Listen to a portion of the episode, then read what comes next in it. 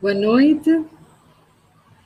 É com muita alegria que nós estamos nessa nova transmissão, um novo episódio da AMP to Date, e hoje com um tema muito importante, a interface entre a geriatria e duas grandes especialidades, a cardiologia e a endocrinologia. Para estar conosco, nós temos hoje dois nomes muito importantes nas suas áreas. Temos doutora Elizabeth Viana, doutora e mestra em Ciências Médicas, presidente da SBGG Nacional no período de 2000 a 2002, presidente do DECAG, da Sociedade Brasileira de Cardiologia, de 2008 a 2009, e editora do Tratado de Geriatria e Gerontologia. E é o, o livro-chave para todos nós da geriatria. Além disso, especialista em geriatria e gerontologia, especialista em cardiologia. Conosco também, nós temos agora o Dr. Fábio Moura, endocrinologista, médico do Departamento de Endocrinologia da Unidade de Pernambuco, Universidade de Pernambuco, preceptor da residência de endocrinologia do IMIP, especialista em endocrinologia pela Sociedade Brasileira de Metabologia e mestre em Ciências da Saúde. Então, espero que este seja um, um convívio leve, agradável, mas também que contribua para a nossa formação, para tirar dúvidas, porque, sem dúvida, ah, com o envelhecimento populacional, houve necessidade de haver um estudo específico para essas faixas etárias mais idosas. Hoje a gente só não fala, não fala de idosos, mas fala de idosos, muito idosos, centenários, e cada faixa dessas ela tem uma peculiaridade. E se nós não tivermos atentos a essa interface, que é a especialidade num paciente mais idoso, nós podemos, sem querer, não estar a usar aquilo que é de melhor para o nosso paciente. Então, muito bem-vindos, doutora Elizabeth Viana, doutor Fábio Moura, que além de grandes especialistas e inspiração, são também uns bons amigos uh, que nós temos. Com certeza. Boa noite, um privilégio, um prazer estar aqui, sempre Fico muito envaidecido e muito feliz com esse convite e com essa interação. Eu acho que essa interação, essa possibilidade de trocar ideia, de olhar o mesmo problema ou, ou a mesma situação sob diferentes aspectos, sempre engrandece, eu sempre saio melhor quando eu interajo com vocês. É uma, para mim eu agradeço a Maria do Carmo o convite, o carinhoso convite. É uma amiga querida que já tive a oportunidade de ser recebida até na casa dela e muito honrada com o convite, Maria do Carmo. E acho que essa interface, essa interação entre essas três especialidades é bastante importante. Uh, uh, o AMP to Date ele é um, é, um, é um, programa da Associação Médica de Pernambuco e que ele semanalmente vai nos trazendo neste horário atualizações. Então, hoje eu estou recebendo vocês pela Associação Médica de Pernambuco é, que é uma grande alegria. E eu também é, acho que tem muito valor as nossas instituições. Eu acho que elas nos Com falam, nos aconchegam e, e nos encaminham. Talvez a gente pudesse começar, doutora Elizabeth, com a cardiologia. Com o envelhecimento, é, a gente sabe que hoje a mortalidade e a morbidade estão muito ligados à área da cardiologia. São e há temas bastante uh, importantes, uh, que a gente às vezes julga que sabe, mas não sabe tanto. Talvez a gente pudesse falar um pouco, lhe pedir para falar um pouco da hipertensão. O que é diferente na hipertensão do paciente mais idoso? Veja bem, Maria do Carmo, a hipertensão tem características bastante diferentes no paciente idoso. Hoje nós temos as diretrizes que têm um capítulo que aborda só a hipertensão do idoso. É um capítulo específico que eu tive a honra de participar na última, na última diretriz. E hoje a gente valoriza o quê? A velocidade da onda de pulso a diferença de que é, na verdade, a, a gente considera a VOP, né, a velocidade da onda de pulso, que é resultante do envelhecimento vascular. Os vasos se tornam mais rígidos, você tem uma pressão diferencial maior, e essa diferença de, de, de pressão aumenta a velocidade da onda de pulso. De sorte que grande parte dos indivíduos idosos tem pressão alta. Mas hoje a gente considera, para tratamento, é, especificamente, coisas, valores diferentes. Por exemplo, para os muitos idosos, que hoje a gente tem pacientes muito idosos na população, acima de, de 80 anos, a gente já considera 160 milímetros para começar a tratar. A gente evita o tratamento precocemente. Por isso que é importante também que o clínico, ou quem aborda o idoso, o geriatra, o endócrino, quem aborda o idoso, medir de maneira sensata a pressão arterial do paciente idoso. É claro que há uma série de controvérsias. Ah, a gente pode passar uma noite discutindo só hipertensão e as controvérsias da hipertensão. Então, a gente tem um estudo que saiu em 2015, o estudo Sprint, que mostrava que tinha um, um, um braço de pacientes idosos, mais ou menos o mesmo número de pacientes para tratamento rigoroso e mais ou, mesmo, mais ou menos o mesmo número de pacientes para o tratamento padrão. Conclusão: os indivíduos que tiveram a pressão mais baixa, mesmo se considerando, veja bem, eu estou falando de subgrupo, mesmo os indivíduos idosos tiveram mais vantagens, tiveram menos intercorrências cardiovasculares. Ah, mas teve mais, mais problemas? Teve, mas assim mesmo as estatísticas mostraram que valia a pena. Então, você vê, é paradoxal. Então, quanto mais baixo, melhor. Mas não é, é assim, mas não é assim.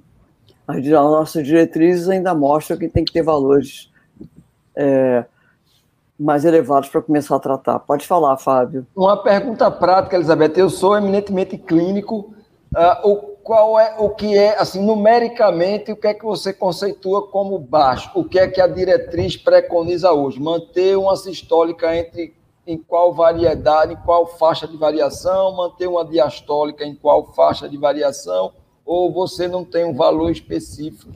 Uh... É, o valor, o valor, o ponto de corte ainda é 120 por 80, que é considerado como pressão normal, apesar de que é, houve uma discussão muito grande no grupo que classificou a hipertensão, porque alguns queriam colocar um valor mais baixo. Então, ah, o ótimo é abaixo de 120, o normal entre 120 por 80. Então, nos indivíduos mais jovens, você vai buscar ter um valor mais baixo do que 120 por 80, ou pelo menos 120 por 80. E nos muito idosos, quer dizer, acima de 80 anos, você vai tratar quem tiver acima de 159, ou seja, 160, para evitar hipotensão ortostática e etc. E uma coisa que a gente sempre aconselha: paciente que está tomando medicamento deve ter a sua pressão arterial medida com o paciente deitado, sentado e em pé, por causa de hipotensão ortostática. Então, o que se observou no sprint é que havia mais queda nos indivíduos que tinham uh, o tratamento mais rigoroso e que a pressão ficava mais baixa. Então, há coisas que são discutíveis, né? E a gente tem o estudo sprint de um lado, o estudo esquema de outro, enfim, a gente tem uma porção de, de estudos e que às vezes eles se batem entre eles, né? Beth, a, a hipotensão postural, ela é um, um efeito importante? A gente tem complicações com ela? Pode. Veja bem, Maria do Carmo. Primeira coisa, queda. A pressão cai, o doente cai também. Isso pode provocar traumatismo, pode provocar fratura. Outra coisa, paciente que está já com déficit cognitivo, ele faz uma hipotensão, ele tem maior, menor débito é, maior, menor débito cardíaco. Então, isso vai influenciar também na, em cognição, em tudo. Então, eu acho que a gente tem que pensar isso. O idoso, a velocidade da onda de pulso, ela é mais rápida, porque os vasos vão ficando duros, vão ficando rígidos. Então, não tem aquela complacência que tem o jovem. Então, o fluxo é mais, a velocidade de onda de pulso é mais, é mais, mais rápida. Então, a gente tem que tomar cuidado também para não provocar os efeitos colaterais que a gente pode provocar com os medicamentos. E pensar que hoje a gente tem algumas coisas que, que não se usa mais como primeira opção terapêutica. Beta-bloqueador não é mais primeira opção. É usado apenas nos indivíduos que têm doença coronária, que você tem uma indicação para fazer o beta-bloqueador. Hoje, as drogas de primeira escolha. Primeiro, os inibidores de enzima de conversão e os BRA, os bloqueadores de receptores de angiotensina, e também é, os bloqueadores de canal de cálcio, que é, hoje são considerados não os, os é, hoje é mais o que você usa mais é o Pressat, né? são medicamentos desse tipo que são de primeira escolha, né? Então, evitar beta-bloqueador de cara. E a quarta dose hoje, a quarta droga hoje, ainda é uma, uma droga que a gente usava, são os bloqueadores de renina que a gente usava, que o estudo Redes mostrou que são efetivos, e que a gente conheceu quando a gente se formou, né? Eu conheci quando eu me formei. Estou formado há 48 anos, é muito antigo, né? É isso aí. É o que a gente tem hoje. E em relação a diuréticos, o que é que. Olha, os diuréticos, é, a gente tem estudo que mostra que diurético é uma droga bastante importante no idoso. O idoso, o obeso e o negro têm uma, uma sensibilidade maior a, às hidroclorotiazidas, vamos dizer, né? São drogas que são bastante eficazes. Então, quando você não consegue controlar bem a pressão com monoterapia, e a maior parte das vezes você precisa de, de usar mais de um medicamento, associa uma dose baixa de diurético. Né? Isso vai, vai potencializar o efeito da, da sua droga. E isso é muito importante. Uma pergunta que, que vai também envolver o, o Fábio. E o hipertenso com diabetes? Pois é. É um problema. Hoje a gente tem muitas drogas que são, estão sendo utilizadas, isso o Fábio vai falar melhor do que eu, estão sendo usadas até drogas que são para diabetes e que estão sendo usadas em não diabéticos, modificando o, até a, a, prevalência de doença cardiovascular em pessoas não diabéticas. Né, a gente tem aí a, o grupo dos IGLT2, né, dapaglifosina, empaglifosina, que são medicamentos que estão cada vez se tornando mais importantes. Comercialmente já tem essa, até associação das duas, né? Da EMPA com a DAPA. Aí o Fábio vai poder falar melhor do que eu sobre isso muito estudo, estudo camas, eu, estudos é, em FAREG, tem muitos estudos que falam a favor é, dessas drogas. Leclerc, tem muitos estudos, né? Aí o Fábio pode deslanchar isso melhor do que eu. Sua vez, Fábio. Ah, então vamos lá. É difícil falar depois de vocês, porque é muito conhecimento acumulado, muita história, então tem até que medir as palavras para não falar besteira. Que então, isso? mas qual é, qual é o ponto? É, perfeito. Então, inibidores de enzima e de conversão e BRAS têm a vantagem, o benefício da proteção renal, né? A gente sempre, quando pensa na questão do paciente hipertenso com diabetes, a gente pensa na questão de proteção renal, e nos últimos 20, 30 anos, o que a gente tinha era IECA e BRA, lembrar que tratar a hipertensão e o que os estudos sugerem é exatamente o que a, a, a Elizabeth colocou. e é cobrar associado com um bloqueador de canal de cálcio não de hidroperidínico, né? A anlodipino seria a primeira escolha. Isso. Ou a, uma terceira droga, possivelmente um diurético tiazídico, e a quarta droga, uma espironolactona. Então, esse seria mais ou menos o, o algoritmo, especialmente naquele paciente diabético com sobrepeso ou obesidade, que é a maioria, aspas. Quando a gente chega nessa população acima de 65 anos, acima de 75 anos, isso começa a mudar um pouco. Mas hoje, a gente tem essas verdadeiras vedetes do tratamento da hiperglicemia, que são os inibidores da SGLT2, como a Elizabeth também já colocou, e os agonistas do, do, do GLP-1. Os inibidores Eu posso fazer uma pergunta para você, Fábio? Deve, deve. Recentemente é, foi publicado um trabalho fazendo que os GLP-1 não eram tão efetivos para proteção renal como os, os IGLT-2. E isso é real? Que saiu um Veja, trabalho sobre isso, né? O, o, o que é que a gente tem? Eles atuam por mecanismos diferentes e possivelmente complementares. Os agonistas de GLP, de, do receptor de GLP-1, eles têm o grande benefício da perda de peso, eles são a, a, é a, classe mais potente no sentido de baixar peso, eles têm uma potente ação anti-inflamatória, o que resulta em atividade anti-aterosclerótica, especialmente parece que a nível cérebro, é, a questão de, de vasculatura cérebro-vascular, né, do, do, cerebral. Quando a gente pega os estudos de desfecho, a gente pega o rewind, a gente pega com a dula glutida, a gente pega o sustain com a SEMA, a gente pega o líder. Você tem diminuição de evento, especialmente a nível de diminuição, a, a diminuição de evento cerebrovascular. O sustain, a diminuição chegou na ordem de 30% de evento cerebrovascular. Então, é um mecanismo.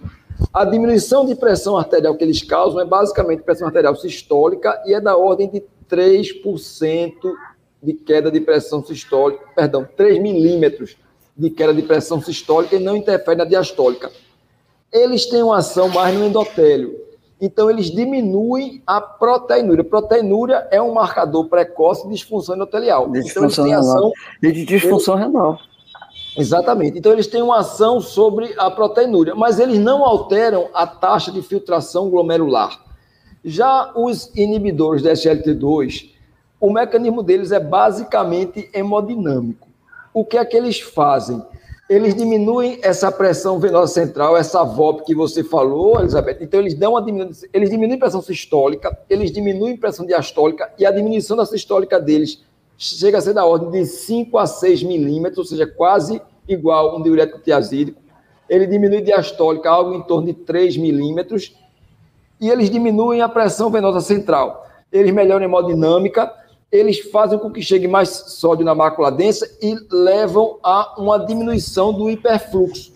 Então, ele vai alterar, ao alterar esse hiperfluxo, num primeiro momento, e essa é uma dica prática importante, pode haver uma elevação de creatinina, que chega até uns 50%, mas seis meses depois isso cai e essa diminuição de hiperfluxo protege.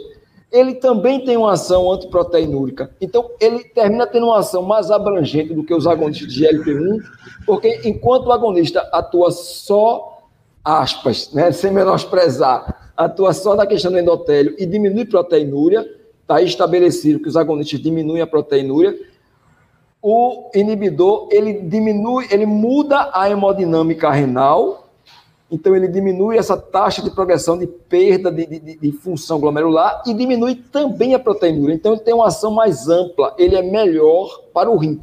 Mas cada vez mais eu me apaixono pela ideia do uso combinado dos dois. Vejam, tem pouquíssimos estudos que uh, avaliaram isso, então não dá para a gente fazer disso uma recomendação. Eu estou fazendo uma especulação.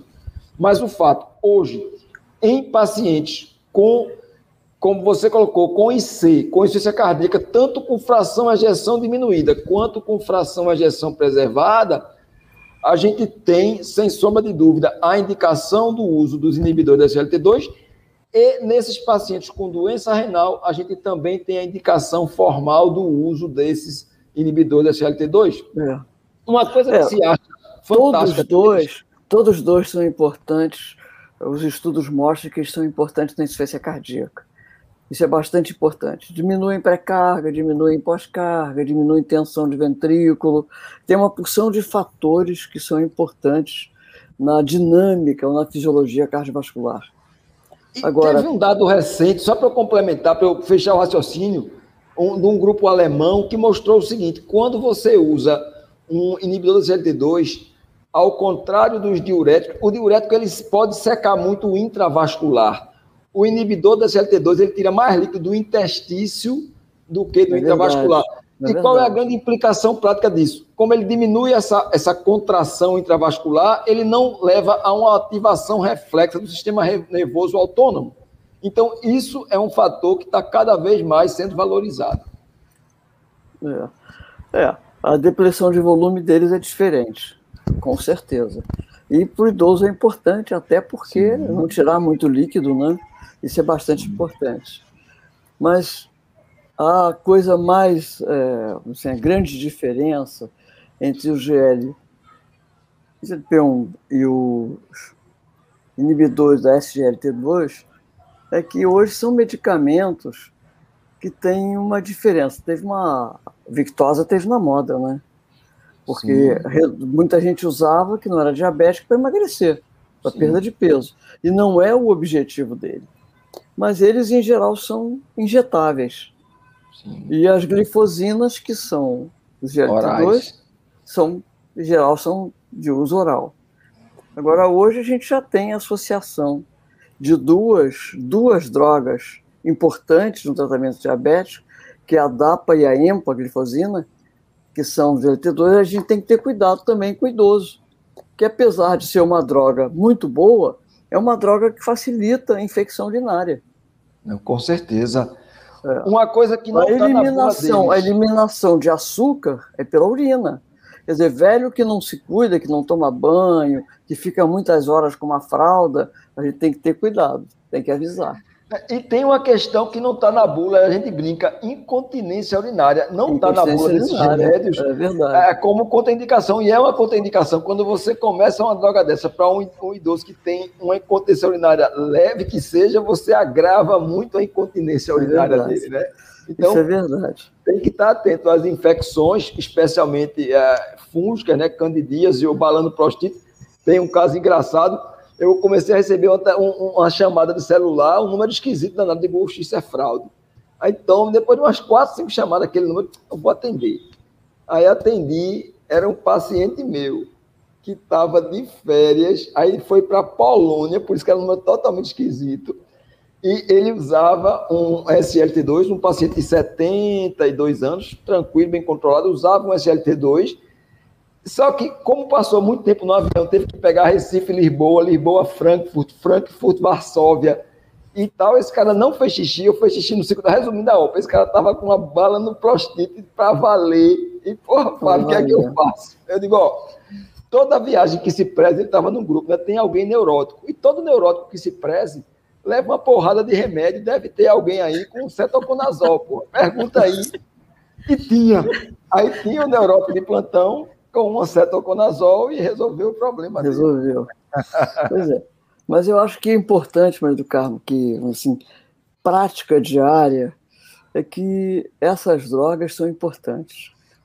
Há drogas que a gente usa, dizer, veja bem, uma importante droga que nunca vai deixar de ser importante no tratamento do diabetes e, portanto, no endócrino, é a metformina.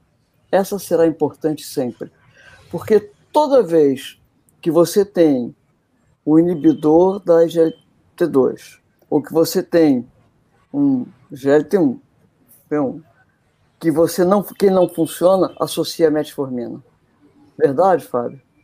Não, metformina continua sendo a droga de primeira escolha. Teve um grande rebu em 2019 porque ah, um comitê europeu sugeriu usar SGLT2 ou GLP1 antes da metformina de maneira isolada. Isso deu um maior chavu, terminou o cara tendo que renunciar ao cargo, o, o, o é. diretor lá da comissão. Hoje, o que se recomenda, a nossa recomendação, né, a, a recomendação luso brasileira, recomenda que você deve associar a metformina com um inibidor da GLT2 ou um agonista GLP1 em pacientes que tenham doença cardiovascular estabelecida doença aterosclerótica ou insuficiência cardíaca ou doença renal estabelecida, obviamente respeitando os limites da metformina. Lembrando que metformina não pode ser usado quem tem uma taxa de filtração glomerular abaixo de 30, quem tem uma taxa de filtração glomerular abaixo de 45 só pode usar metade da dose. Ou quem vai fazer exames é, que são que usa iodo, contraste, contrasta, né? Você pode fazer uma cetacidose diabética. Então, tem as suas indicações e contraindicações, mas ela é amplamente utilizada nos pré-diabéticos. É uma droga que é, é barata, mostra, né? É, é barata, né? é distribuída pelo governo, né? E que dá uma, uma, uma redução expressiva, por exemplo. A gente sabe que o pré-diabético ele pode caminhar para diabetes. Então, é uma droga que seguramente evita que em torno de 50%, 56% dos indivíduos que são pré-diabéticos caminhem para o diabetes. Então, isso é uma droga importante e que a gente não deve esquecer. Que às vezes a gente receita drogas muito caras, você vê o Quiterne, quanto está custando o Quiterne? Mais de 200 reais, ou em torno de 200. 250 é a... reais, eu acho. Tanto o Quiterne é. quanto o Glixambi estão na faixa, acho que com é. desconto de É a associação. O Quiterne é a associação da DAPA com a Saxa. DAPA Saxa, é. é. E o Glixambi é EMPA com Lina. É mais, é. Ambos custam mais de 200 reais, com certeza. Então, são drogas caras. Se você for receitar isso para uma pessoa de baixo poder aquisitivo, a coisa não vai funcionar, porque ele não vai tomar nenhum. Então, às vezes, é melhor dar uma metformina. Né? Uh, outra, tem outras drogas que são mais, mais em conta, que podem funcionar também, que têm menos projeção, como a glimepirida, são drogas de menos, é, de menos, são menos efetivas em termos de, do cenário cardiovascular, mas que às vezes é melhor você controlar esses indivíduos, porque senão eles vão caminhar para uma doença renal. Na, na, diretriz brasileira, a gente sugere que no paciente idoso, a gente faz mais ou menos assim. Primeiro, a gente aprendeu com vocês, né? A gente descobriu uma coisa que para a gente foi uma revolução e que vocês sabiam há século, século que nem todo idoso é igual, que tem que avaliar Não. a capacidade funcional do idoso. Então a gente o envelhecimento é heterogêneo. É. Há uns 5, 6 anos a gente chegou a essa brilhante descoberta que nem todo idoso é igual. E aí a gente avalia estado funcional e avalia peso, avalia IMC. A grosso modo, separa em IMC abaixo de 21, né? lembrando que no idoso, o IMC normal é um pouquinho mais alto, vai ficar entre 21 e 27, não entre 18,5 e 25. Então, idoso com IMC abaixo de 25, a gente sugere realmente usar ou gliclazida, talvez, porque a sulfonilureia tem mais, ah, mais estudo científico, ou um inibidor da DP4, junto com um cheirinho de insulina. Acima disso, a gente pode usar outras drogas, idoso com IMC maior, a gente fica mais tranquilo ou menos receoso de usar os inibidores da SLT2 ou agonistas de LP1. Tem uma meta-análise brasileira feita por Joaquim Custódio, da Bahia, e João Sales, de São Paulo, onde eles avaliaram o uso de inibidores da SLT2 em idosos com IMC normal ou um pouquinho mais alto e não teve maiores não teve grande diferença em relação à população não idosa. Né? Então, assim. Sim. Ah, falando um pouco das metas. Sim. O que a gente deseja. E só uma coisa, só uma coisa, Maria do Carmo, que a gente não pode esquecer também no que o Fábio está dizendo, da pioglitazona. Ainda é uma droga indicada. Tem seu espaço, tem seu espaço. Pessoa tem medo, ah, mas é uma droga que pode dar câncer de bexiga. Isso parece que morreu um pouco, né, com a, com a pioglitazona. Olha, o único estudo, porque é aquela coisa, alguns estudos, análises retrospectivas, mostraram um discreto aumento do risco da ordem de um, um caso para cada 3.800 pacientes usando, tá? Mas o único estudo que é prospectivo, que é um estudo chamado Kaiser, que na verdade é uma grande coorte americana, não mostrou nenhuma diferença. Então, o único estudo, segmento real, a única coorte é, é prospectiva, não mostrou isso. É. É, então, é uma droga que é, que é, que é indicada pela ADA, pela Associação Americana de Diabetes. Mas fale, Maria do Carmo. Eu ia falar, pedir para falarem um pouco sobre as metas que é que a gente pretende? Ah, e qual a diferença entre um paciente mais jovem, Vamos lá. idoso e muito idoso? A, a, nossa diretriz, a diretriz brasileira, que é baseada, veja, e aí só fazendo uma questão. Ah, tem poucos trabalhos realmente bem feitos para dar margem. Pra, pra, quando você pega lá as recomendações brasileiras, você vai ver o seguinte: a recomendação luso brasileira, né, para deixar bem claro, é luso brasileira, você vai ver o seguinte: uh, o, o, nível de evidência é baixo, o grau de recomendação é alto, ou seja, a gente tem pouco tem pouco trabalho, né? Tem pouco é opinião de especialista, né? Exatamente. A gente tem pouco estudo que respalde isso. Agora, há um consenso entre os especialistas. Então, o que, é que a gente sugere? De novo, classificação funcional. Para um idoso que seja totalmente funcional, a gente sugere metas muito próximas do não idoso. E aí, à medida que vai se agravando essa disfuncionalidade, e aí tem que, critérios objetivos para caracterizar essa disfuncionalidade como alguém pouco disfuncional, moderadamente disfuncional ou muito disfuncional. Quanto mais disfuncional, mais complacente a gente vai ser em termos de meta até chegar naquele paciente que tem um Alzheimer fase avançada ou alguma doença com um grande comprometimento, que o único compromisso é manter ele confortável. É, confortável. Exatamente isso. Não, esquece um pouco meta, mantém o cara confortável, que você está fazendo muita coisa. E aí a é. boa e velha estratégia de usar uma, um cheirinho de insulina, olha, dá, é dá bem. Dá bem um cheirinho de um pouquinho de insulina, dá bem. Eu, eu tenho uma, uma certa implicância com relação a usar a insulina, porque o velho normalmente precisa de uma pessoa para fazer a aplicação. Perfeito. Geralmente ele não faz, ele não faz por ele. Perfeito. Perfeito. Veja. E o nível ideal, eu acho que é sempre manter um pouco acima de 100. 110, 120, até 130, 140, porque o risco, se for uma pessoa que se alimente mal, ele toma uma droga que faz, que faz hipoglicemia, ele pula uma refeição, ele tá tomando a, continua tomando remédio. Ele pode fazer uma, uma, uma hipoglicemia, ter uma queda, ter complicações pela queda, pela hipoglicemia, e outra coisa, a hipóxia cerebral. O, a hipoglicemia é pior para o idoso do que uma, que uma hiperglicemia de 130, 140. Veja, é? eu vou jogar para cima, concordo totalmente com você. Eu, se eu tiver que escolher entre uma glicemia de 200 e uma hipoglicemia, sem hesitar, é uma glicemia de 200. Tanto é que na nossa diretriz, exatamente como você colocou, diz assim: o primeiro compromisso ao tratar esse paciente é evitar a hipoglicemia. A primeira recomendação, a recomendação 1, é evite hipoglicemia. Aí veja, as insulinas, e a gente vai ter um problema que é o problema do Brasil. Na verdade, a gente tem vários Brasis. Tem o Brasil do seu consultório, do consultório de Maria do Carmo, é. ou do meu consultório, tem o Brasil do SUS. Do, do, do, do ambulatório Maria Fernanda, lá no português, ou do meu ambulatório do, do, do Oswaldo Cruz, na Universidade de Pernambuco. Que aí o cara não tem dinheiro para comer e dirá para entrar insulina. Agora, se você tiver a possibilidade de usar uma insulina ultra longa, degludeca ou glargina U300, numa dose Mas baixinha... quanto custa uma, uma, uma é insulina é glargina?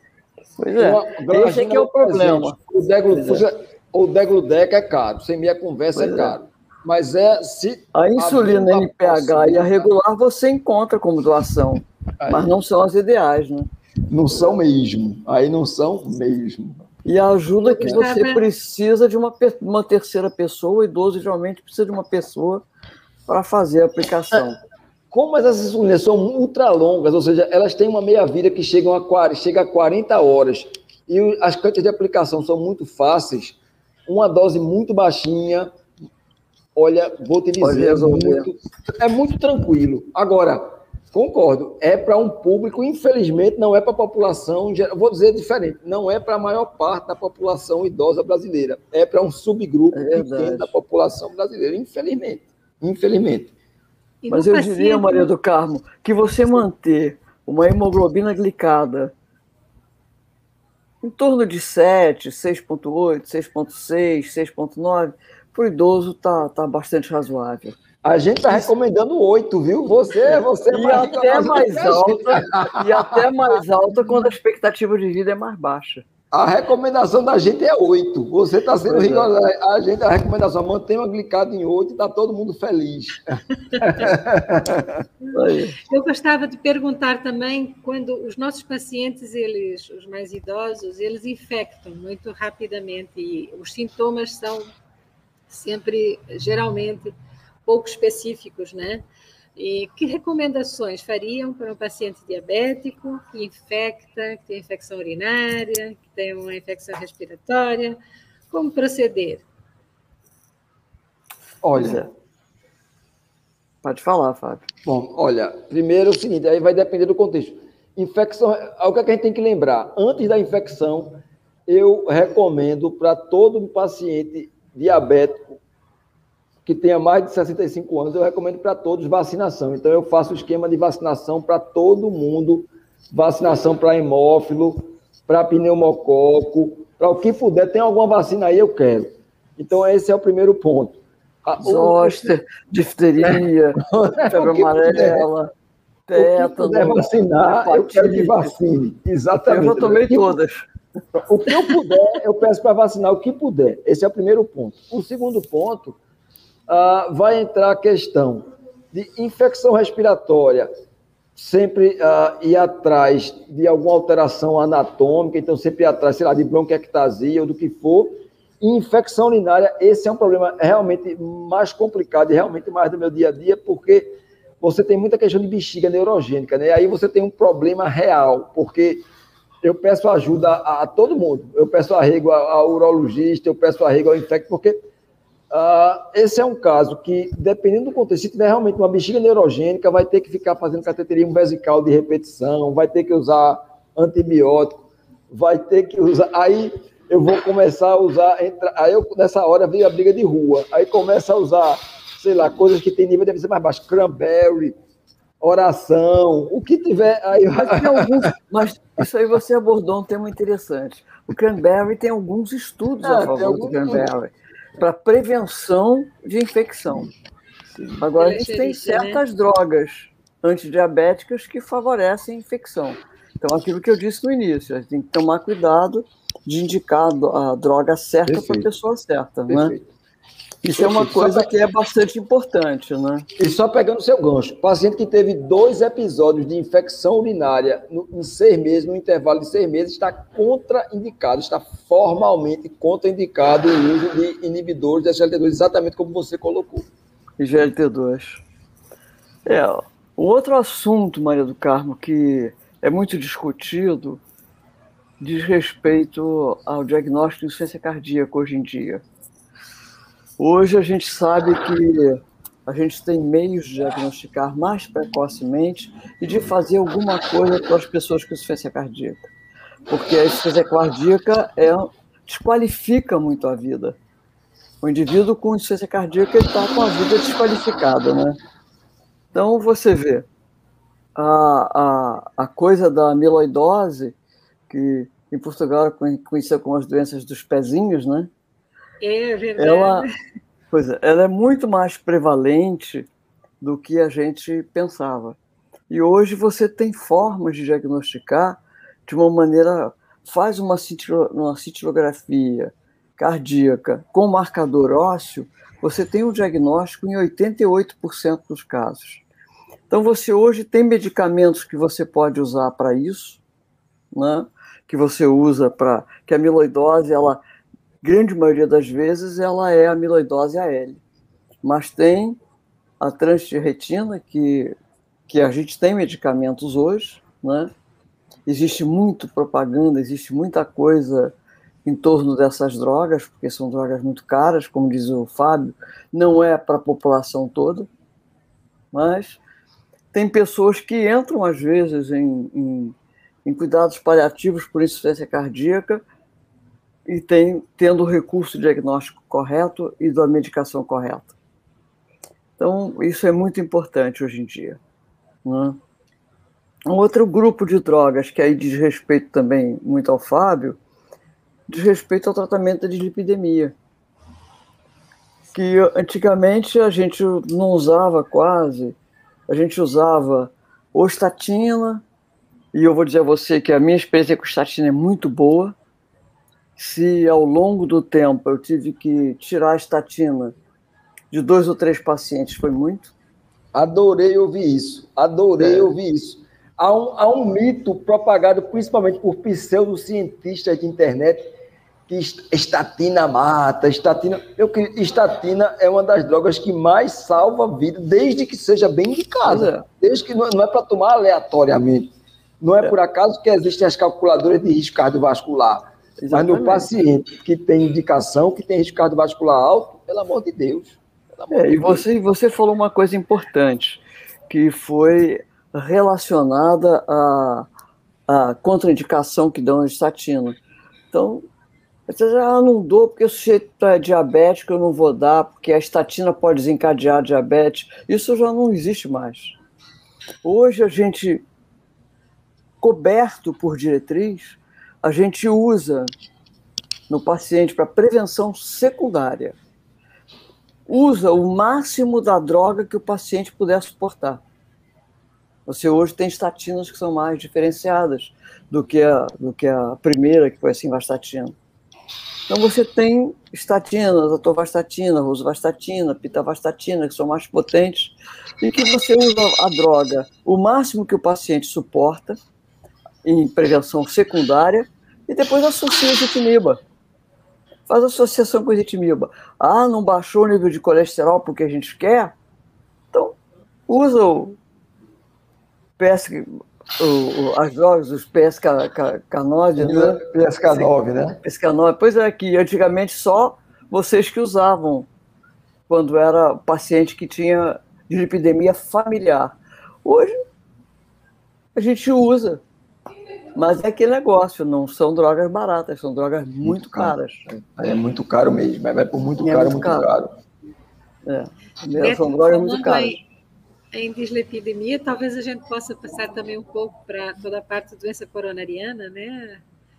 Ah... Sim, hoje a gente tem é, estudos importantes, e a grande vedete hoje, eu acho que é o estudo Isquêmia, que é mais recente, que trouxe uma, uma uma mudança de prisma, de, de paradigma em relação ao tratamento da doença coronariana.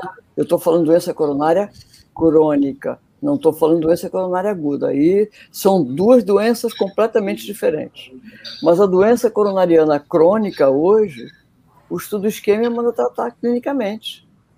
Os, os resultados, depois de algum tempo, são semelhantes, são muito parecidos.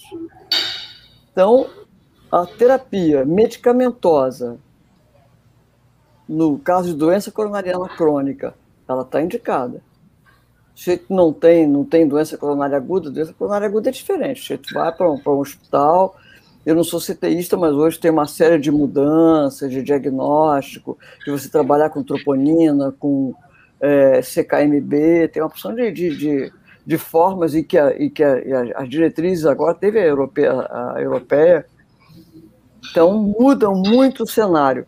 E hoje uma droga, as drogas principais, como droga de antiadesivo plaquetário, o clopidogrel está ficando para trás, apesar de ser a droga que a gente tem mais conhecimento. Aí você tem o prasugrel, que na pessoa jovem é indicada, mas é, no idoso já não é tanto. O sujeito tem mais idade, que tem baixo peso, ela já não é tão, tão indicada, né? Então, são essas coisas que, que a gente tem que levar sempre em conta quando a gente pensa no paciente idoso. Então, o tratamento, hoje, o tratamento clínico, ele, a terapia medicamentosa, está sendo muito usada e indicada por vários estudos. Agora, o doente, o diabético, sim, a gente o, o Fábio falou muito bem, né, Flávia, as tabelas de risco que a gente tem. Você calcula o risco do doente. Ele é um doente de alto risco, você vai classificar de uma maneira para tratar o colesterol. Ele é de é, muito alto risco, de alto risco, de risco intermediário. Você tem diretrizes que balizam o seu nível de colesterol em, em relação a isso. Então, sempre, sempre estratificar o indivíduo. Ele é de baixo risco, então não precisa ter, ser agressivo no tratamento dele. É? é de risco intermediário, não precisa ser, ser agressivo agora. Se ele é de alto risco, muito alto risco, para doença, é, para doença secundária é importante. E isso aí você tem.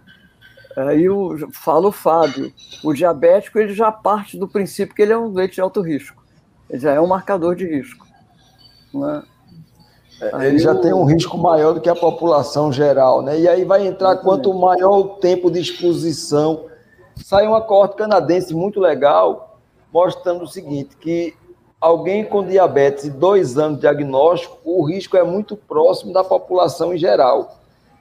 Após 10 anos de diagnóstico, esse risco aumenta três vezes, ou seja, realmente é. parece que o, o fator tempo de exposição à hiperglicemia, tempo de exposição a, a, a algumas coisas. É, uh, eu, não, contribui... eu não vi esse estudo. A gente considerava oito anos como. É, mas é, é porque, veja, risco. É, isso aí vai variar. Tem corte que vai mostrar oito, tem corte que vai mostrar dez, tem outra que vai mostrar. O, a lógica é exatamente essa, Beto. A lógica é um diabético recém-diagnosticado, o risco dele não difere muito da população geral, e esse é o momento de você intervir, de você controlar, até pensando em questão de epigenética, ou seja, se eu controlar esse cara muito bem no começo, eu minimizo a chance de complicação. Se eu esperar muito para controlar esse cara, vai dar ruim. Depois Mas de 10 será, anos. Será que você pegar um doente de 85 anos que você diagnostica um diabetes, será que vale a pena você? Não, você veja. Fala, ah, não pode comer isso, vamos não pode lá. comer aquilo, não que. será que vale veja. a pena? Perfeito, veja, vamos lá. Tem estudo mostrando o seguinte: uh, quanto mais jovem, aí vai entrar duas variáveis, na verdade. Uma, uma variável é tempo de exposição e a outra é idade. E a outra é idade de diagnóstico. Se você tem um diagnóstico de diabetes com 30 anos de idade, meu amigo, se prepare, se cuide para valer, porque o seu prognóstico é muito ruim, a não ser que você se cuide muito. Se você faz diagnóstico de diabetes com alguém com mais de 70 anos, a probabilidade de ter um. Óbvio, isso vai alterar de alguma forma a expectativa e a qualidade de vida. Mas a, a, a repercussão vai ser muito menor. Então, é você vai ter aí duas variáveis: tempo de exposição à doença e idade de diagnóstico. Foi publicado no New England esse ano um estudo mostrando o seguinte: diabético tipo 2, diagnosticado e aí confirmado tipo 2, não é, quase todos obesos ou com, ou com obesidade central. Diabético é, tipo 2, diagnosticado com 20 e poucos anos, vai lá, 27, 28. Está lascado. Está lascado. lascado lascado. O, o, é terrível. Esse cara, aos 45 anos, tá 64% tem retinopatia grave, metade tem disfunção renal grave, está na pré-hemodiálise ou na hemodiálise, metade está com as artérias tudo penduradas. Então, assim. Sabe, meu pai era diabético. E a minha avó materna também. Eu tomo metformina. Eu tenho 100, 102, eu tomo metformina. Eu sou pré-diabético. tenho 73 anos, mas sou pré-diabético. É, tenho que botar as barbinhas de molho. Lógico, mas bota Eu estou tomando minha metformina. tenho mesmo. atividade física. Atividade física, musculação. Musculação. Tem uns estudos fantásticos mostrando que entrou no isenta. E, bom, eu voltei a fazer musculação depois de, de ler esses estudos. Eu, eu fui rato de academia dos meus 18, 20 anos 20 e pouquinho depois me afastei, mas ah, depois ah, do isenta, mostrando claramente que musculação tem maior benefício do ponto de vista metabólico do que exercício aeróbico. É. Então não tem para onde correr, não. O ideal, obviamente, é combinar um pouco dos dois, mas tem que ter exercício, é, resistir exercício com peso, né? Tem que ter uma musculaçãozinha. É, senão a sarcopenia vai comer, né? Ponto. Isso. Um tema de hoje também, que eu gostava de levantar, porque eu acho que é uma interface grande, é da, da sarcopenia, da fragilidade. E eu sei que Fábio gosta muito desse muito. tema e que Beth também. ah, Fábio, o que, que você falaria? Olha, fazendo um gancho, eu, essa é uma área que realmente. Ah, todos nós temos, vamos ser cada vez mais obrigados a interagir. Uh, no caso especial do diabetes, quem tem diabetes tem três vezes mais chance de ter sarcopenia. Geralmente tem uma sarcopenia numa idade mais jovem e uma sarcopenia mais grave. Mas isso aí já estava mais ou menos estabelecido desde 2007. O, o ABCD Study, o estudo coreano, mostrou isso. Mas hoje está começando a aparecer muito estudo no sentido contrário. Quem tem sarcopenia tem três vezes mais chance de ficar diabético. Então, essa interface entre músculo e, e, e diabetes é, é impressionante. Uh, eu recomendo musculação para todo meu paciente, digo, em todo isenta, velho. Eu não estou falando de ficar fortão, não estou falando dessa babaquice de querer uh, fazer. Camalhado, barriga pronto, para ostentar, não. Eu estou falando de fazer musculação pela sua saúde, tá? Eu abomino essa coisa de fazer aspas, algumas coisas só por estética. Acho que um dos grandes problemas que a gente tem hoje, acho que vocês estão vendo muito isso também, é o pessoal querer usar hormônio por questão meramente estética. Há um abuso de querer usar testosterona. Chegou uma mulher no consultório um dia desse, mas do carro, uma mulher tinha testosterona de 1080 para perguntar Eita, o que eu acho. Digo, minha querida, eu tenho testosterona de 537 Estou tranquilo. Estou feliz. Estou feliz. feliz. Ela tem testosterona de 1080. Putz, um abuso e usando testosterona a 10%. Então, assim, acho que essa é uma questão que a gente vai ter muito problema, muita repercussão nisso. Mas voltando para o ponto, eu acho que sarcopenia é um tema extremamente relevante. Eu acho que a gente vai ter que estar atento. A gente vai ter que estar atento a intervenções nutricionais, a adequar a cota calórico-proteica né? Eu acho que a gente vai ter que estar, tá, acho que vai ter estar tá atento a, a, a, adequar níveis de vitamina D e lembrar que megadose de vitamina D não tem nenhum estudo científico que mostre que megadose Nada. de vitamina D serve para alguma coisa. O que a gente tem que fazer é manter os Ao níveis. Ao contrário, muito alto é tóxico para o rim. Perfeito. Ah. Então, a gente tem que manter níveis de vitamina D adequados. Vai lá acima de 30, algum autor vai dizer acima de 40, mas vai lá entre 30 e e 60, entre 40 e 60. Isso é perfeito. Agora, da megadose de vitamina D ou manter vitamina D acima de 100, isso é pseudociência, pelo amor de Deus. Né? Mas eu já falei muito. Beto, eu quero te ouvir, que eu quero aprender alguma coisa. Fala aí. Estamos, estamos aproveitando uma fala do outro. Com certeza. Mas eu, eu acho, eu, eu vou ser sempre uma defensora da avaliação geriátrica ampla, né? Isso aí eu vou sempre defender, gritar, e acho que o cardiologista, o geriatra, o endócrino, todos os profissionais que lidam com pessoa de idade, hoje os consultórios estão cheios de idosos, né? Tem que conhecer a escala, tem que aplicar a escala. E você tem que avaliar. É, eu costumo brincar, eu acho que todo geriatra tem que ter um dinamômetro no consultório tem que avaliar a força de pressão palmar, tem que avaliar a circunferência de perna, tem que avaliar a marcha. Eu brinco dizendo que toda vez que você pega um paciente no consultório, na sua vida prática, você tem uma ectoscopia de tomada. O doente, você vai chamar o doente na sala de espera. Você vai ver como ele levanta, como ele anda, o tipo de marcha que ele tem. Você já vai aferir uma porção de coisas, já vai ter uma porção de informações só com a caminhada da sala de espera para dentro do consultório. Então, eu acho que isso é importante. Aplicar uma escala, um, um índice de fragilidade. Eu acho que em hospital, é diferente de consultório, mas em hospital, eu acho que o que você usa mais é Rockwood, eu acho que é, a, que é o índice de fragilidade mais utilizado a gente usa muito também a avaliação que é dada pela FRID, né, que dá uma avaliação que é muito parecida com isso que você vê, que você observa de cara no doente. Se ele anda devagar, se ele se refere que ele é cansado, se ele tem perda de peso, ele já vai dar, se tem força de pressão palmar diminuída, ele já vai trazer uma porção de informações para você importantes para você avaliar se ele está em risco de ser frágil ou se ele já está frágil. E o seu comportamento terapêutico é muito baseado nisso, nisso né, no índice de fragilidade. É um frágil? Então vamos tentar fazer ele virar um pré-frágil ou até sair da pré-fragilidade. Se ele é um pré-frágil, vamos tentar fazer ele voltar. Mas a sua terapêutica para as comorbidades pode ser diferente. E eu acho que, que é muito importante, isso é de extrema importância. O, o, todo clínico que lida com idoso tem que saber aplicar a escala. Tem que ver o que é uma IVD, o que é uma AVD, ou atividades básicas de vestibular, tem que saber. Tem que avaliar. E como disse o, o Fábio, tem que ter uma avaliação de nutricional desse indivíduo, qual é o índice de massa dele, será que está dentro do, daquilo que é o muito magro, magro, ou está dentro de um, de, uma, de um parâmetro que pode ser normal para a idade.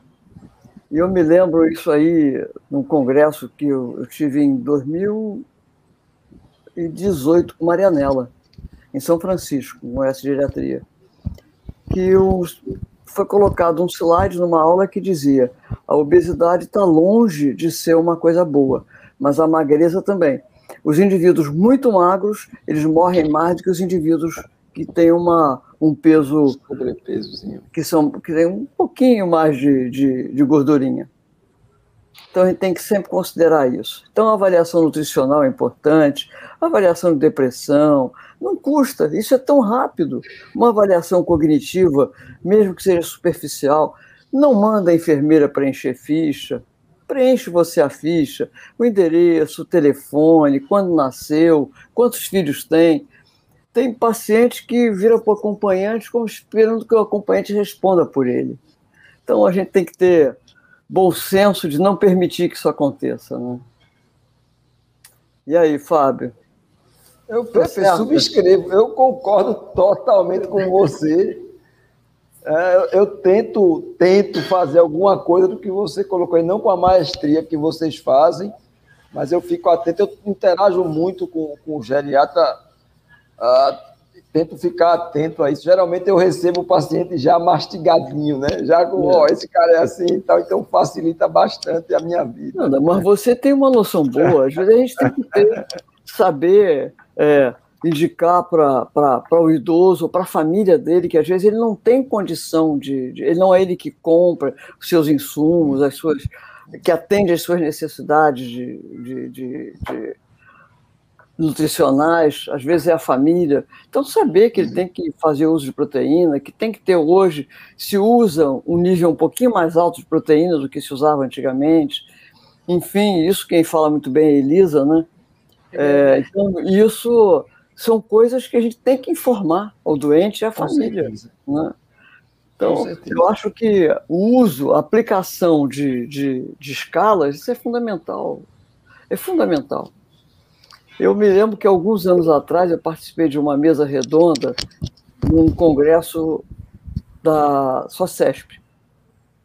E o Tavuca, que na, na ocasião era o presidente da Sociedade de Cardiologia de São Paulo, eu fui eu e Maurício Valgart, a gente para uma mesa redonda e a mesa era sobre depressão. Aí eu não sei para que a gente precisa de cardiogeriatra. Para que cardiogeriatra? Aí, a plateia já respondeu para a gente. Perguntaram para ele qual a diferença entre depressão, quais os tipos de depressão que existiam, né? Ele disse, não, em cardiologia a gente vê muito depressão no indivíduo pós-operatório, que se fazia muito com com extracorpórea, né? Não se fazia sem SEC. Aí eu e o Maurício explicamos. Depressão maior, depressão menor, o que era depressão de luto, o que era uma depressão no, no pós-operatório. Aí quando ele saiu, ele falou assim: Ah, agora eu entendi para que, que serve o cardiogeriatra. Ah, pelo amor de Deus, o cara, eu, quero, eu tento acreditar que o cara falou isso só para provocar, alguém que gosta de provocar e queria botar Não, uma o Tavuca, o Tavuca é muito bom, ele, tem bom taco, o Tavuca é muito bom. Mas foi gozado dele pernado. Quando a gente ia para a mesa, ele tinha uma visão. Quando a gente saiu da mesa, ele já tinha outra. Porque o ele fez para provocar. Aprende. Na é. verdade, ele queria provocar o debate, ele queria a plateia árvore. Disse: vou provocar aqui para a plateia realmente se interessar, interagir. Ele era o um moderador. Você... Ele... É. E o que você falou, Fábio, é muito inteligente. Às vezes a gente tem que interagir com o pneumologista, com o urologista. A gente precisa, às vezes, ter essa interação, como a Maria do Carmo está fazendo hoje, cardiologia, endocrinologia.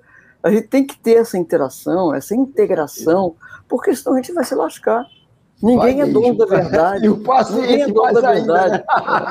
E o paciente está no meio. Mas aí, a gente vai, mas ele vai mais. É. Eu gostava também de, de ouvir algum comentário, um dos grandes gigantes da geriatria e a atrogenia.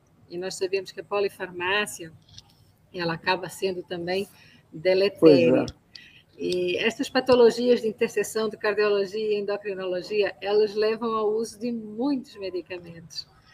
Pois é, é isso e... é uma coisa que a gente está comentando, das drogas que podem fazer uma depressão exagerada de líquido, das drogas, como disse o, o Fábio, você está tratando um diabético? Não, mas os trabalhos mostram que a gente tem que usar sempre o inibidor da SGLT2, é que são os medicamentos ideais, mas o indivíduo tem infecção urinária frequente. Então você tem que usar uma baixa bola, tem que usar uma outra droga.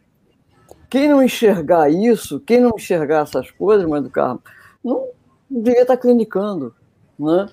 O William Você... Osler dizia né, que o grande médico trata o paciente. Ele, ele trata o paciente. o paciente. com a doença, ele não trata a doença do paciente, é aquela Exatamente. O, paciente, o, tratamento, é... principalmente no idoso, ele é individualizado. É como disse o, o Fábio desde o início. O idoso, cada um envelhece de um jeito. Cada um tem uma maneira de envelhecer. Então, você tem que avaliar pessoa por pessoa. Às vezes você pega uma receita, eu já peguei paciente que o que eu fiz foi tirar remédio e o doente melhorou. E você vira Deus. Doente de Alzheimer, que às vezes dopam o doente para o doente não perambular, para evitar que o doente fique andando muito, que a acompanhante reclama, a família tem que ir atrás, o doente acaba caindo, tendo problema. Problemas mais sérios às vezes.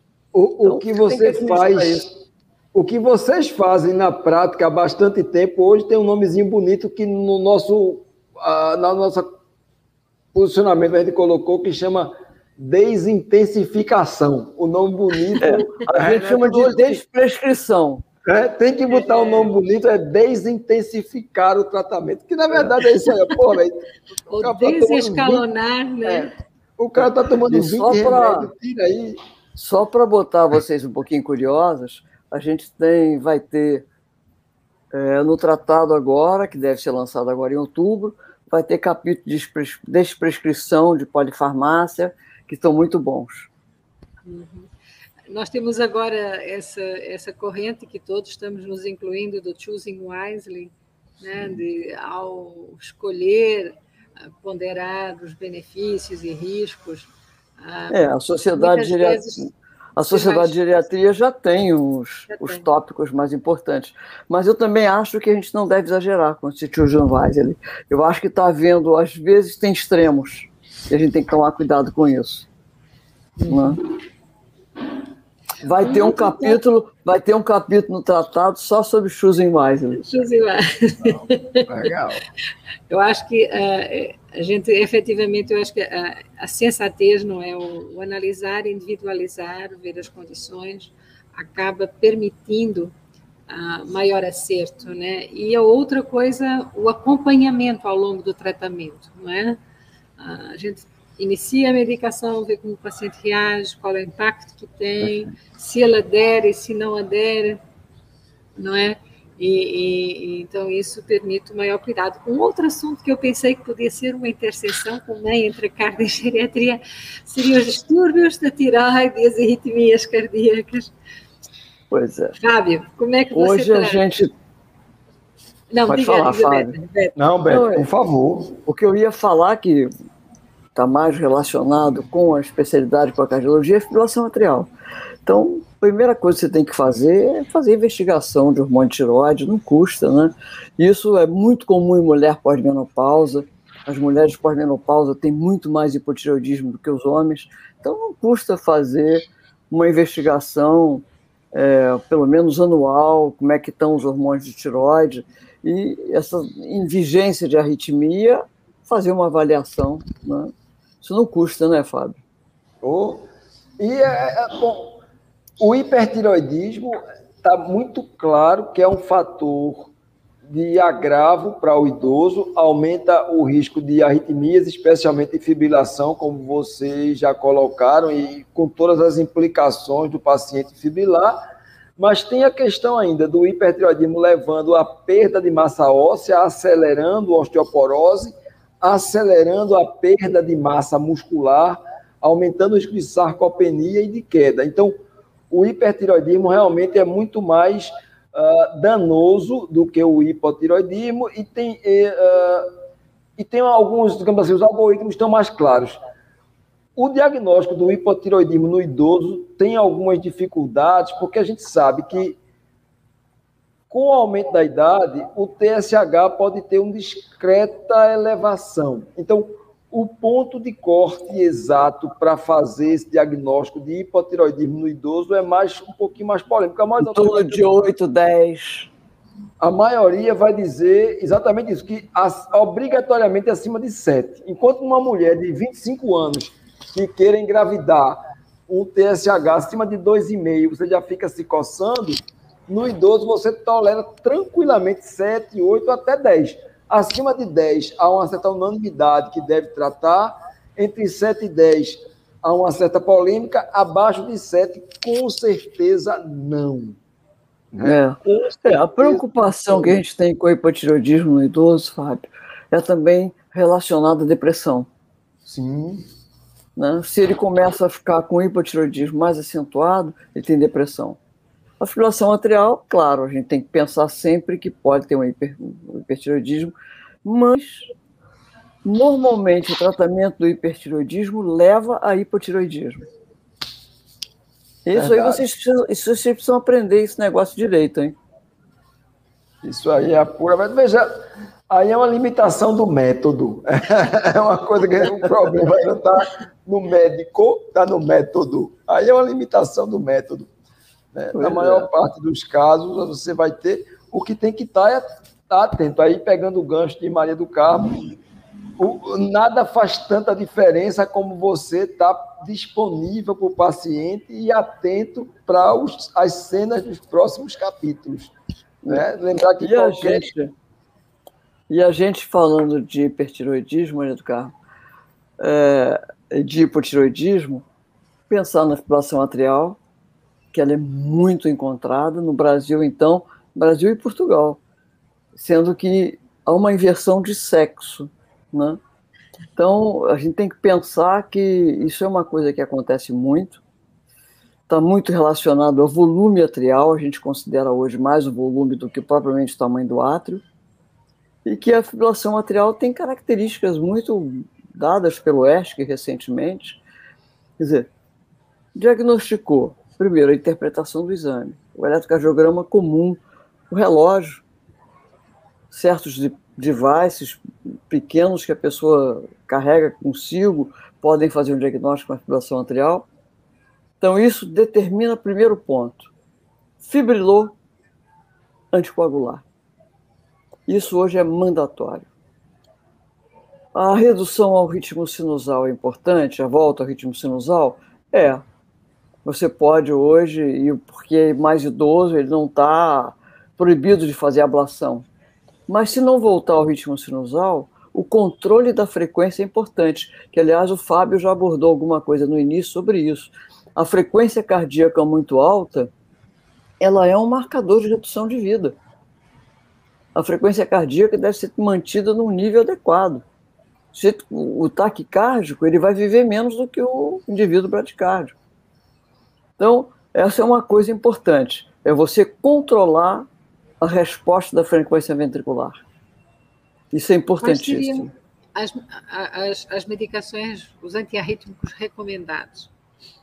É, hoje, é, quando não existe é, nenhuma alteração estrutural, a propafenona é muito boa. E o sotalol ainda é usado e ainda faz parte das, das diretrizes. E o, certas comparações que você faz de frequência, por exemplo, com Ancoron, que é uma droga que é extremamente utilizada, com sotalol, com propafenona, ele é menos efetivo para reduzir a frequência.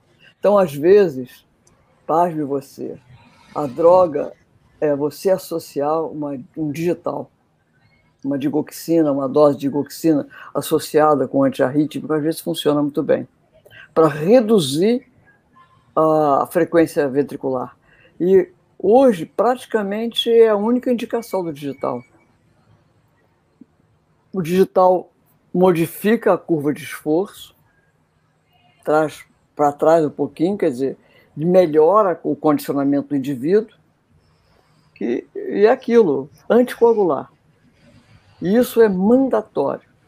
Hoje, todo clínico tem que conhecer é, os novos anticoagulantes, a utilização dos novos anticoagulantes. Agora, ah, bom, novo anticoagulante, quanto custa? Em torno de 200, 200 e poucos reais. Tudo bem. A pixabana, a rivaroxabana. A dabigatana eu uso muito pouco, apesar dela ter indicações muito específicas, boas ainda, mas eu uso muito pouco porque a eliminação renal é alta. Não é que os novos anticoagulantes façam levem a insuficiência renal, eles não levam a insuficiência renal, mas acumula. O rim elimina. São drogas que têm eliminação preferencialmente renal. Então, a dabrigatana, por exemplo, 80% de eliminação renal. Então, a droga de perfil melhor para o idoso, que já tem um certo, uma creatinina um pouquinho aumentada, é a pixabana, que tem 27% de eliminação renal. A rivaroxabana tem 30 e poucos por cento. Então, a pixabana é mais adequada. Bom, mas e a varfarina?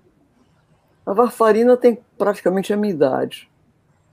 A varfarina tem um vastíssimo campo de, de atuação e de experiência com ela e tem uma vantagem. Custa 10 paus. Uma caixinha de varfarina deve custar em torno de 10 reais. Então, você, uma pessoa que ganha um salário, como disse o Fábio, que frequenta ambulatório, hospital do SUS, de um hospital público, ele não vai comprar o, a Pixabana, o Eliquis ou o Xarel, que é, que é a Rivaroxabana, não vai. Ele não tem poder, ele não tem o que comer, ele vai comprar remédio. Então, dá a varfarina e vai ter que controlar o INR, não tem jeito. Os hospitais, em geral, têm é, centros de anticoagulação que eles fazem semanalmente o controle da varfarina. Pelo menos a gente tinha isso no Pedro Ernesto. Então, tudo é aquilo.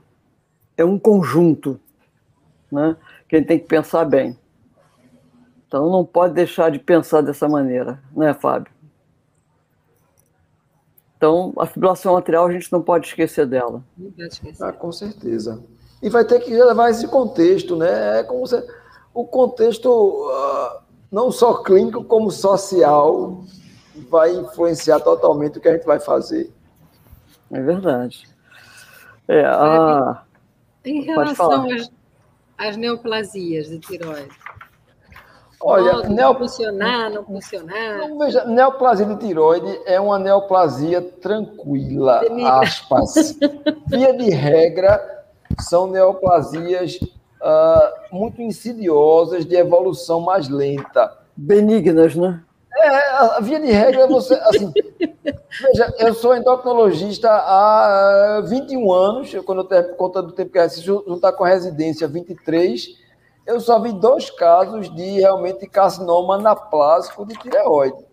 Então, assim, hum. é, é uma coisa relativamente rara. Via de regra, são neoplasias não muito agressivas, graças a Deus. E aí hoje tem a, o Tirades, né? Acho que o, o, o Tirades veio para facilitar muito essa questão de definir punção ou não. Ah, tanto lá no Oswaldo, como no IMIP, como na clínica privada, a gente usa muito o Tirades. Vai lá, sem hipocrisia. Na clínica privada, às vezes, você termina funcionando até pessoas que, em tese, não teriam tanta indicação, porque o cara começa a, ah, eu estou muito angustiado, ah, isso, aquilo, outro. Então, às vezes, até, aspas, em respeito a essa, essa angústia maior, mas via de regra eu tento, uh, eu mostro o TIRADS, eu explico a classificação e tento dizer ao paciente que uh, a gente pode ser um pouco mais conservador, esperar mais. Agora, obviamente sempre respeitando essa esse sentimento do paciente. É uma coisa que eu aprendi da pior forma possível, né? No, no paciente que tinha um, um nódulo de Hades 3, de Hades 4, de menos de um centímetro, e queria que queria funcionar, e aí eu bati o pé, disse que não funcionava de jeito nenhum. Ela foi na esquina, arrumou um cara que fez a solicitação, o cara deu a solicitação, ela funcionou, era um carcinoma papilífero, veja, não ia mudar em nada se ela esperar seis meses, um ano, para ver se... A história da doença. Não ia mudar a história sem nada, mas para ela, porra, ela estava com câncer e eu, aspas, negligenciei o câncer dela. Óbvio, perante um tribunal eu me defenderia com muita facilidade, mas para mim a lição mas... que ficou naquele momento foi que eu desrespeitei a angústia do paciente. Então, isso é uma coisa que eu tento muito, eu faço um esforço grande para tentar explicar, mas eu respeito muito o sentimento, eu tento respeitar pelo menos o sentimento do paciente, né? Eu acho que o que é bom que o Fábio falou para a vida prática, mãe do Carmo, é o seguinte: fez ultrassom, achou o nódulo, se ele tem menos de um centímetro, não manda funcionar, não. Você vai traumatizar a pessoa, vai ter que. É, é, toda punção tem que ser feita com auxílio de ultrassom, tem que ser uma pessoa habilitada com ultrassom, com a punção, deve ter um patologista na hora para avaliar aquele nódulo. Enfim, tem uma porção de coisas que com menos de um centímetro não vale a pena. E é como diz o Fábio, eu, quando me formei, Fábio, eu tive um professor que tinha câncer de tiroide. Ele morreu há um ano atrás. ele, já, ele já era velho naquela época, imagina. Eu já estou velha, imagina ele. Realmente, o, a história do doente, a história do doente praticamente não se modifica. É igual a história do PSA. Você faz PSA, PSA em nível de população, gasta uma fortuna de, de exame, que isso, se você considerar o, o SUS ou o hospital público, é um, um dispêndio. Vai fazer falta, né? Pois é, vai salvar, salvar uma vida em 50 mil. Ah, mas eu posso ser essa vida. Mas é um, uma loteria ao contrário, né? Um baita de um Perfeito. azar, né? Perfeito. Perfeito. Uma, uma outra coisa que eu gostava que Fábio falasse um pouquinho é sobre a osteoporose. Esse é um, é um assunto quente, fraturas. Olha, o que é que a gente tem discutido cada vez mais para os pacientes uh, com osteo... idosos com osteoporose? Trate. Havia uma tentativa de, digamos assim, menosprezar ou subestimar esse risco. Ah, mas o cara tem osteoporose, ah, mas é muito idoso. Meu querido, esse é o paciente que tem mais chance de fraturar. Esse é o paciente que eu inquestionavelmente tenho que tratar. Então, há uma tendência cada vez mais da gente tratar, quando eu falo tratar, tratar farmacologicamente, né? E, bom, uma, uma limitação que a gente tinha era a questão da, das drogas mais utilizadas ainda, o bifosfonato, ser oral e tem todas aquelas questões de interação com outras drogas, de, de, de causar muito desconforto gastrointestinal. Mas a gente não pode esquecer que tem os bifosfonatos uh, venosos, hoje tem o denosumab, e que está chegando aí o Roso, Ro, lá, lá, lá, lá, lá, lá, o Roso Mosumab, que, uh, então, assim, a gente tem muitas alternativas hoje farmacológicas. Só uma pergunta, Fábio. Sim. Algumas dessas drogas, depois de dois anos, elas não têm mais efetividade. Então, qual é o ponto? Na verdade, algumas delas têm ação residual, então você vai ter que julgar de caso para caso não é nem que ela não tem efetividade, é que ela tem, como ela tem essa ação residual, ou, ou como você não pode usar, por exemplo, o teriparatida, que é um agente anabólico, você só vai, aspas, só vai ter o benefício claro de usar, e só tem estudo mostrando para usar por esse, esse tempo aí, uh, aproximadamente dois anos. dois anos. Mas o que é que se tem cada vez mais uh, surgido estudos? Você fazer o que chama de terapia sequencial. Você faz 18 a 24 meses, um ano e meio a dois anos de teriparatida, e, que é um agente anabólico, e depois bota um agente antirreabsortivo. Então, por exemplo, um ano e meio, dois de teriparatida, e em seguida você começa com denosumab ou, ou, ou um ácido zoledrônico. Há essa tendência hoje, é o que chama de terapia sequencial. Um agente anabólico seguido de um agente antirreabsortivo. É.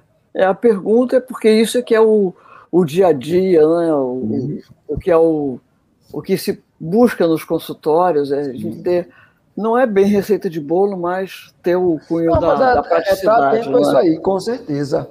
Com o Rosumab, esse Rosumab. É, os biofosfonatos são praticamente abandonados, né? Olha, veja, nessa população muito idosa, a gente vai ter que ter o cuidado da questão. O bifosfonato tem. A, o grande limite dele é que, primeiro, ele é uma droga de baixíssima absorção, então, para alguém que tem alguma dificuldade de absorção, vai ser complicado. Ele é uma droga que pode causar sintomas gastrointestinais, muita, muito desconforto, muita dor. Então, para um cara que eu quero que o cara coma, o cara já está anorético, já está com coisa, eu vou dar uma coisa que piora. Então, e dente? E dente? Né? há uma tendência a, a, gente não usar tanto os orais, mas os bifosfonatos venosos, nominalmente né, o ácido zoledrônico, a gente ainda usa muito. O denosumab, por ser muito simples de aplicar, por ser uma injeção subcutânea a cada seis meses, vem ganhando grande espaço também, né? Então há, há uma tendência. Só que assusta quando o doente chega, que vai tomar Primeiro, é o médico que faz, em geral é o médico que faz. Custa em torno de R$ 1.200 a, a Aí a gente vai entrar Aí na limitação explicar, financeira. Mas a gente tenta explicar para o gente, ó, se você fosse tomar um outro medicamento, ia gastar 80, 90, 100 reais por mês, quer dizer, no final das contas, dá no mesmo. As farmácias aceitam em cartão de crédito. A gente tenta convencer o doente, mas nem sempre é fácil.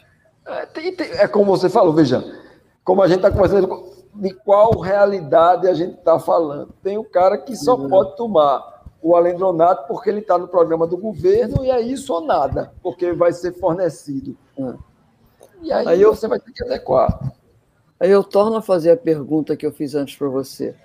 E a reabsorção óssea de mandíbula maxilar? Mas aí é muito raro. Você vai pegar é um caso a cada 7.800 pacientes e quase todos eles tinham um fator que preditivo antes do uso. Por exemplo, houve geralmente manipulação dentária. Então, paciente que tem uma dentição muito ruim, tem abscessos dentários, ou paciente que fez alguma, alguma, algum procedimento, vai fazer algum procedimento mais invasivo dentário, uh, aí você o ideal é não usar bifosfonato mesmo. Vai lá, tem uma recomendação prática de não usar, de dar um intervalo de pelo menos três meses, que é só prática, uma prática meio chutada, porque de, como eles têm uma ação residual, em tese, ele vai continuar aí no osso, tá? É que os, Mas... os dentistas já, já crucificam a gente de cara, né? Ah, mas receitou isso, não vai poder fazer implante. Isso acontece muito. Não, é tre... no mínimo mas veja, e aí vai ter um problema que não é só o, não é só o bifosfonato, não, é com o denosumab é, também. É, também, pois é, todos Aí só, só, só, vai ter uma dificuldade grande aí. Então, se é. tem uma, uma possibilidade de curto prazo de fazer um procedimento dentário invasivo, se tem, multi, se tem abscesso dentário, se tem uma dentição muito comprometida, trata os dentes primeiro e trata a osteoporose depois. É. Seria o ideal, pelo menos, né? É que o dentista crucifica a gente de cara, né? Ah, tá tomando remédio para osteoporose? Ih, não vai poder, se quiser fazer implante futuramente, não vai poder. Já de cara já, já assusta o doente, né? O doente já fica contra a gente de cara. É verdade. Ah, isso aqui é ruim. E hoje a odontogeriatria ela se tornou muito presente, né? Os pacientes mais idosos com implantes, as próteses, as intervenções, a fixação, para fixar, correções porque os dentes migram. Então acabam é, é, é um tema que está em pauta, né? Está em pauta. Eu porque fiz dois implantes por acidente. Você lembra quando eu quebrei a perna? Eu tive um acidente, Sim. caí de 3 metros de altura, quebrei, fraturei o fêmur. É... Mas vale a pena por... dizer que Beto é uma atleta. E, quando e é eu abri a boca, quando eu abri a boca, os dentes, dois dentes eu perdi, quebraram na raiz. Eu fiz implante, mas tinha osso, não tem problema, estão todos implantados, tá tudo certinho já. a minha linha já está já tá toda certinha. É. Mas é, É, eu, eu digo, foi um ano antes da pandemia que eu tive o um acidente, quase um ano antes, né? Quer dizer, nessa época eu era maratonista, depois, agora, depois da pandemia, eu sou caminhante. Mas é, é, é sempre um bom exemplo, né? Ter um médico que, que faz o que recomenda. Eu gostava de trazer também mais uma, uma pauta mais para você, Fábio. Ah, a gente sabe o quanto a hiponatremia, ela de repente aparece em pacientes idosos e quanto isso impacta na, na cognição. E Olha, quanto a medicação pode interferir. Na, o que você acha? Na minha experiência prática, a principal causa de hiponatremia é realmente iatrogênica, é realmente droga, diurético. especialmente diurético, diurético. E, e, antidepressivo. Né? É, bom, ocasionalmente hipotiroidismo pode abrir quadro com hiponatremia aguda, mas eu acho que é muito raro, né? É, passa muito por iatrogenia. É. é basicamente diurético e antidepressivo. Mas que o paciente fica alucinado, fica. Ou. Alucina. Ou. Impressionante. Ou quando não deprime, vai parar na UTI, né? Ou. Eu, frequentemente, já vi casos de doentes na UTI, por causa de é. hiponatremia. Não é incomum acontecer, não. Por hipotireoidismo eu ainda não vi, mas por diurético, por, anti, por, por anti, antidepressivo, sabe o que acontece. E Ele tem que pensar esse... que isso existe.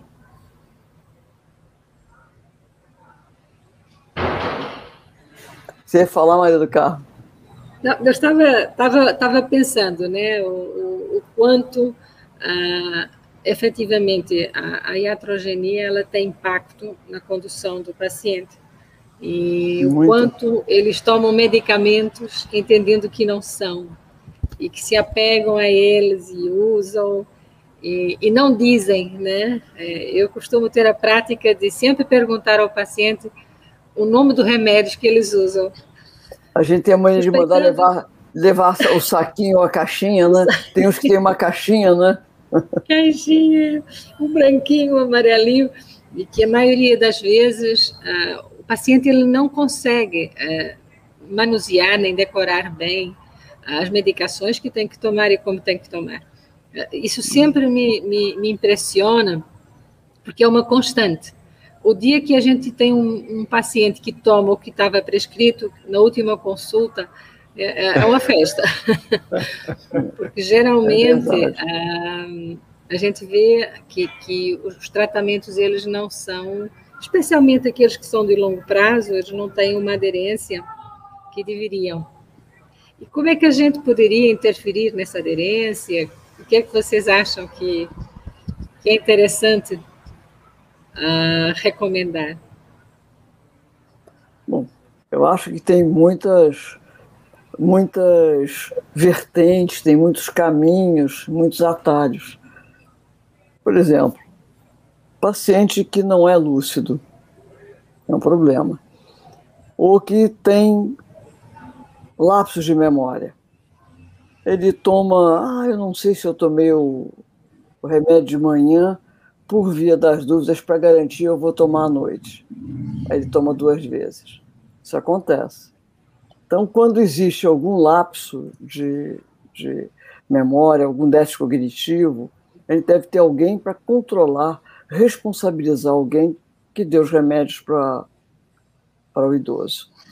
Às vezes o idoso mora sozinho. Isso é um problema. Ele vai ter que, ele vai ter que contornar os lapsos de memória dele, então você pode orientar usar caixinhas em que ele põe os remédios diariamente e ele vai ali toma aquele remédio, os remédios de hoje são esses.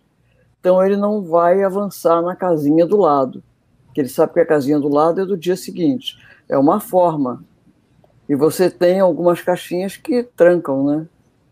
Então, isso é uma ajuda. O americano usa muito isso.